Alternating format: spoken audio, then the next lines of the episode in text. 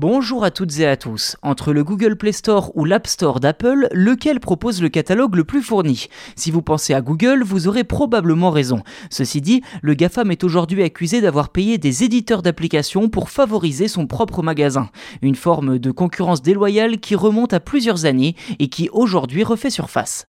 Selon un document transmis à la justice américaine dans le cadre du procès qui oppose depuis 2020 Google à Epic Games, l'éditeur de Fortnite notamment, le moteur de recherche aurait payé au moins 24 éditeurs d'applications pour empêcher qu'une autre plateforme similaire au Play Store ne voit le jour. Dans le détail, Google et Activision Blizzard auraient conclu un accord de 360 millions de dollars sur 3 ans pour que l'éditeur reste exclusivement sur le Play Store et ne développe pas son propre launcher sur mobile, qui pourrait ainsi regrouper des jeux comme Call of Duty T-Mobile ou Hearthstone qui appartiennent à Activision Blizzard.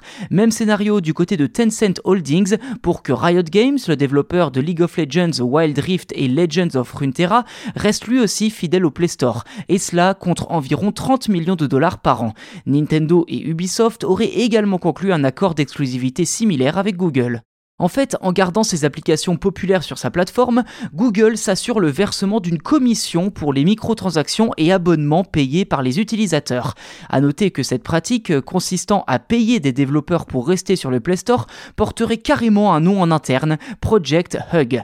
Détail très intéressant, Google offrirait majoritairement à ses partenaires des crédits pour acheter de la publicité sur son moteur de recherche ou encore sur YouTube, ainsi que pour bénéficier de ses offres cloud à prix réduit. Ceci dit, rappelez Rappelez-vous que toutes ces révélations ont lieu dans le cadre du procès opposant Google à Epic Games depuis déjà deux ans. Et eh bien, d'après Epic Games, de tels accords nuisent à la concurrence et entraînent une augmentation des prix tout en détériorant l'innovation. Pour sa part, Activision Blizzard a formellement nié ces affirmations. Je cite Google ne nous a jamais demandé ou fait pression pour ne pas concurrencer Google Play. Reste à savoir ce que la justice américaine fera du document qui lui a été transmis et si une éventuelle enquête sera ouverte contre Google.